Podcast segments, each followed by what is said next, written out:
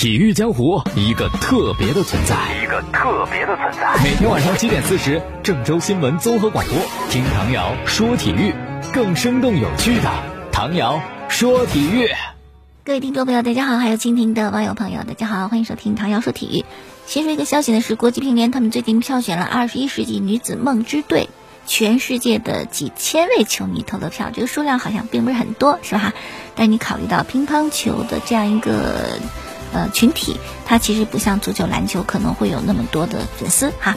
我是指在全世界的范畴里边。所以说呢，就是几千位的球迷投票，那么最终呢，这个二十一世纪最强女乒梦之队已经集结完毕，一共是五个人。那中国乒乓球队呢占了其中的四席。首先，丁宁现任中国女队的队长，作为中国女乒目前唯一的现役大满贯的得主，肯定应该入选的吧？她手里边真的沉甸甸的好多冠军，包括三次世锦赛的女单冠军、三次世界杯的冠军以及里约奥运会的冠军。团体方面也是奖杯很多，冠军很多了。那么还有一位呢是伊藤美诚啊，一位搅局者。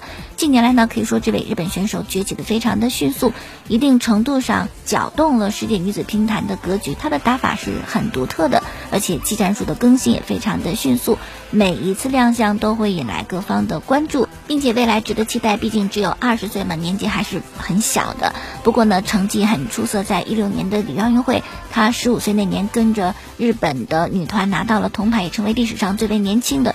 乒乓球奥运会的奖牌得主，二零一五年呢首度登顶拿到冠军，目前总计是八个女单的冠军。然后刘诗雯她是世界杯历史上首位五冠王，还有张怡宁有十个世乒赛的冠军，四枚奥运会的金牌，四座世界杯的奖杯。哇，张怡宁已经退役，但她好像真的是没有办法超越，所以她的绰号是大魔王，无可争议的时代第一人。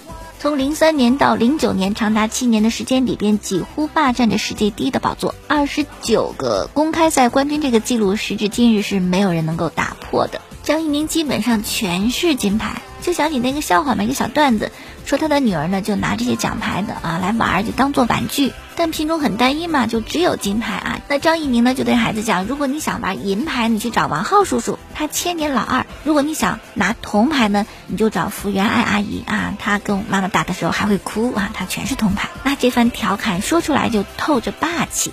最后一位呢是陈梦，世界排名上呢，现在陈梦一骑绝尘，连续十一个月稳坐第一的宝座。目前呢，十五冠的成绩也在世界巡回赛女单冠军的排行榜当中排在第二的位置，仅次于张怡宁，也是国际乒联世界巡回赛总决赛的三冠王得主，连续三年问鼎了女单的冠军，所以说她实力非常的强。那么这样一个呃女乒梦之队的阵容，是你心中的神仙阵容吗？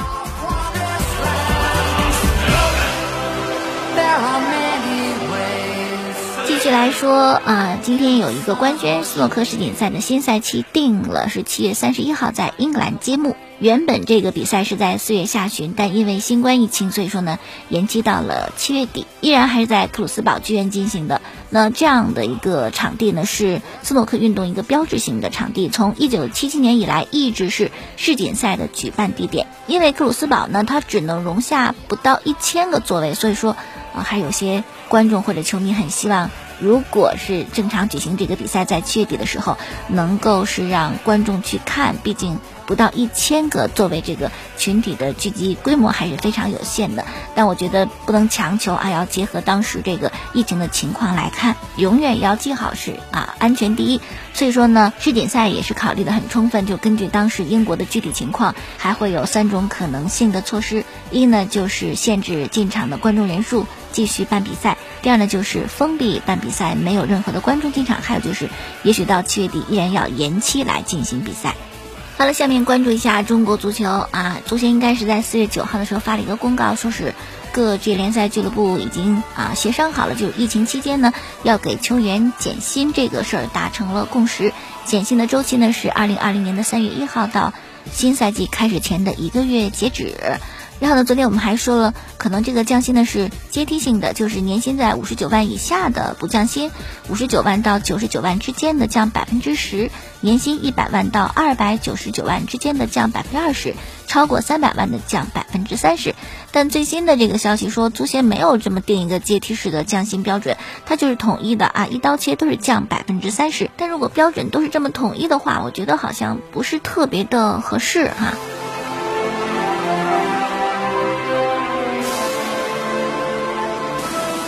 因为之前我们也强调过，就是我们认为应该有不同标准的理由，就是有些球员他拿的工资真的很少，你再降百分之三十，可能养家糊口都会出现一些问题。然后就是那些工资拿得高的人，你降百分之三十，他们可能也不太同意，因为基数大嘛，这样百分之三十其实挺多的。比如说我们算算账啊，那些大牌的外援，奥斯卡、浩克、阿瑙托维奇、巴坎布、保利尼奥、扎哈雷、佩莱等等，如果他们呃同意按照百分之三十这样降薪的话呢？基本上就等于每个人降了一千万人民币的这样一个薪水。国内顶级的球员如果也按这个标准来降，差不多是每个人超过了一百万的一个损失。所以就是这样一个问题，我本来挣的少，你再降我不乐意；那我挣的多，你降的话，我损失挺大的，我也不乐意。那么至于我呢，我是觉得外援你平时挣的就挺多的了啊，这特殊的几个月你少点就少点，能少多少？特别你比较一些欧洲的球队降百分之七十，是吧？这降百分之三十也不算太多，所以外援啊，还有国内一些大牌球员，我觉得都是可以接受的，要体谅俱乐部。但那些原本收入就不高的球员和教练，你再降薪百分之三十就有点多了啊！我觉得降百分之五到百分之十还是可以接受的。再者就是统一都是百分之三十的降，你不管是中超、中甲还是中乙三级联赛，其实他球员拿的工资差距特别的大，不算外援啊，国内顶级的、国内二线的、国内三线的，中超和中乙的，那你这种不同的联赛统一的标准，肯定不利于你把这个政策执行下去。还有一点就是之前一些媒体爆料过的，三级联赛当中都存在着欠薪的问题，那这种情况下，足协让人家。降薪就不太合适了吧？你先把薪水给我补齐，你先把欠薪的问题解决好了，你再说我降薪的事儿。所以说哈，这个降薪虽然对各俱乐部有利，政策也有，但实际情况呢，好像还没有哪个俱乐部说我们要开始这么做啊，都是在观望，没有哪家俱乐部愿意先出来啊，成为出头鸟，成为众矢之的。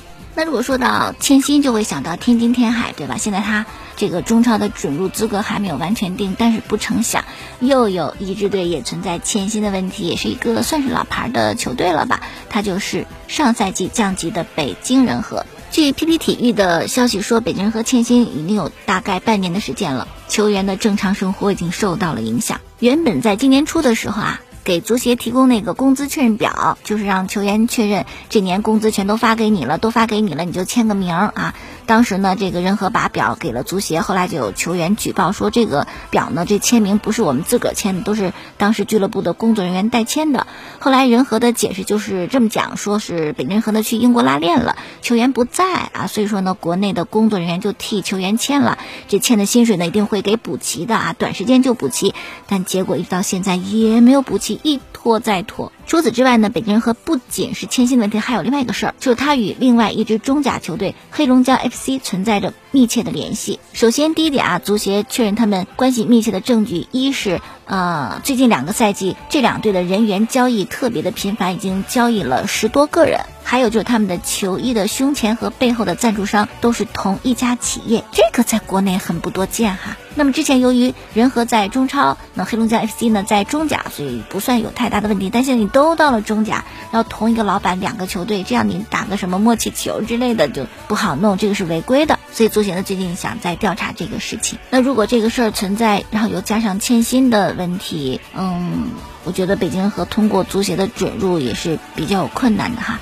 那如果最终北京和解散的话，也非常的感到惋惜。毕竟二零一三年他曾经击败过恒大，拿到足协杯的冠军。最近两个赛季主场都赢的广州恒大，堪称恒大的第一颗星。可这个球队呢，就是他总是不稳定啊，一直在漂泊，经常换主场，然后呢越换这个人气和经营情况越不如以往，最终呢走到现在这个地步哈。挺可惜啊，不是因为别的，就是因为呃，如果是中国足坛越来越少这种职业的球队，肯定对于中国足球来讲是件不太好的事情。好了。说人和呢，说天海真的是一对难兄难弟啊！天海的中超准入资格悬而未决，如今又爆出了重大的负面消息。这个消息来自于足球记者白国华，他说原来的天津权健俱乐部，现在的天津天海俱乐部违规使用现金支付了外援莫德斯特的奖金。这样的话呢，足协不但要调查，国际足联也会调查。那还争什么中超准入呢？是吧？你就啥也不用争了。往前走一段时间呢，天津天海的球迷还挺高兴呢，因为有这个万通接手嘛，给了天海赞助，然后中超可能会保留资格。可不成想，还没高兴多久，然后就出来这么一个事儿，就跟莫德斯特的赔偿纠纷，并且暴露出用现金支付奖金。那如果足协真的要追究这个事情的话呢，肯定是对天海要进行处罚的。不过目前来看，呃，足协在天津天海中超准入资格这个事儿上还是比较宽容的一种态度，否则的话。可能就不用在这犹豫了啊，在在思考，早就 pass 掉了，不可能给他准入资格的。其实足协之前一直是要帮天海的态度，就是只要啊条件允许，尽量让天海拿到新赛季的中超资格。可以说，如果天海本身你争点气的话，足协就借坡下驴，就给你这个资格了。但是现在又出现这样一个啊违规用现金给莫德斯特支付奖金的负面新闻，对于足协和天海来讲呢，真的是一个很严峻的考验。欧洲方面呢，继比利时联赛以后，荷兰联赛也宣布取消了啊，这个赛季就不踢了。那么对于一个联赛的赛季取消，欧足联是什么态度呢？欧足联之前是非常强硬的，就希望所有的联赛都能够踢完，但现在态度有些软化，可能也考虑到现实的情况问题啊，因为疫情的逼迫，有些联赛可能真的就进行不下去。但是欧足联的本意还希望能够完成比赛。呃，昨天呢应该是说到德甲会在五月九号恢复。意甲昨天开了个会啊，二十支球队也同意努力的把这个赛季踢完。西甲的最新消息也可能会重新开启联赛，大概是在六月份的时候。哎呀，那么说说吴磊吧，在西甲的西班牙队踢球，合约已经到期了啊，准备续约的事情。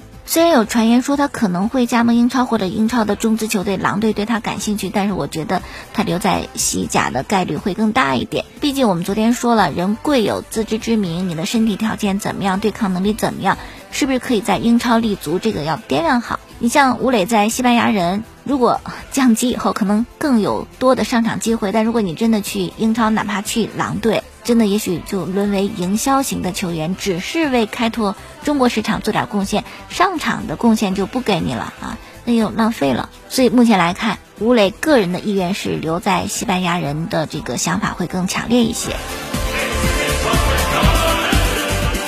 不过，就当吴磊跟西班牙人队谈学这个事儿的时候呢，就刚才那个消息出来了，是一个坏消息。如果联赛重启，西班牙人可能就非得降级不可，因为他其实。那个分儿太差了哈，但如果按之前的西甲取消，呃，本赛季取消，那么升降级也取消，西班牙队就可以留在西甲联赛。但目前来看，估计降级的可能性会更大一点。鉴于此呢，很多中国球迷就希望吴磊赶紧走吧，考虑一下你的未来。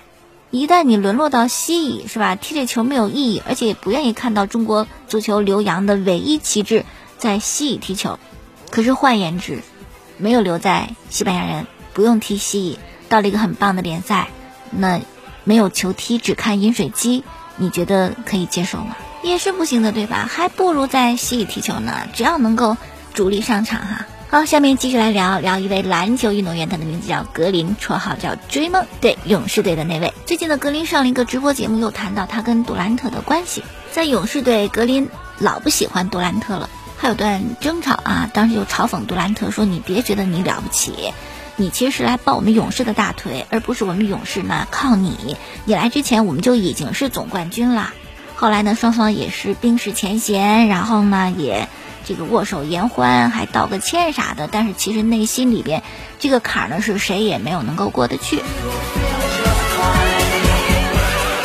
在这次的节目当中呢，格林就谈到他为什么不喜欢杜兰特。格林就讲，其实那时候勇士队有很多的问题。但他们都想当鸵鸟，把头埋在土里，假装看不见。我不行，我性子直，我就想说。然后那个时候，好多媒体啊就爆出一消息，我要高薪留队。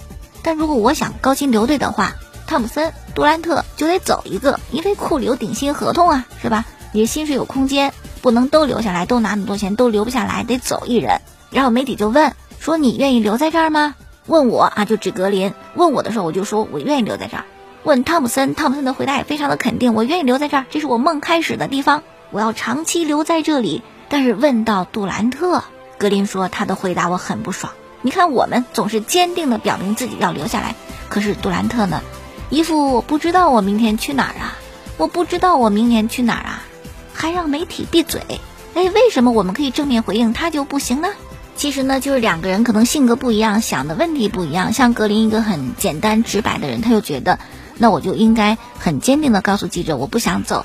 但杜兰特呢，他想的多一点啊，他觉得一个球队我们四个人。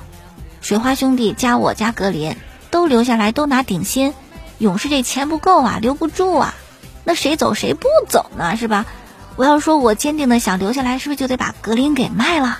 哎，杜兰特心思细腻，别看长那样是吧？他想得多，他觉得这事儿比较敏感，他不好意思直接表达自己的观点，怕引起其他的猜测和误会，于是他就选择了回避。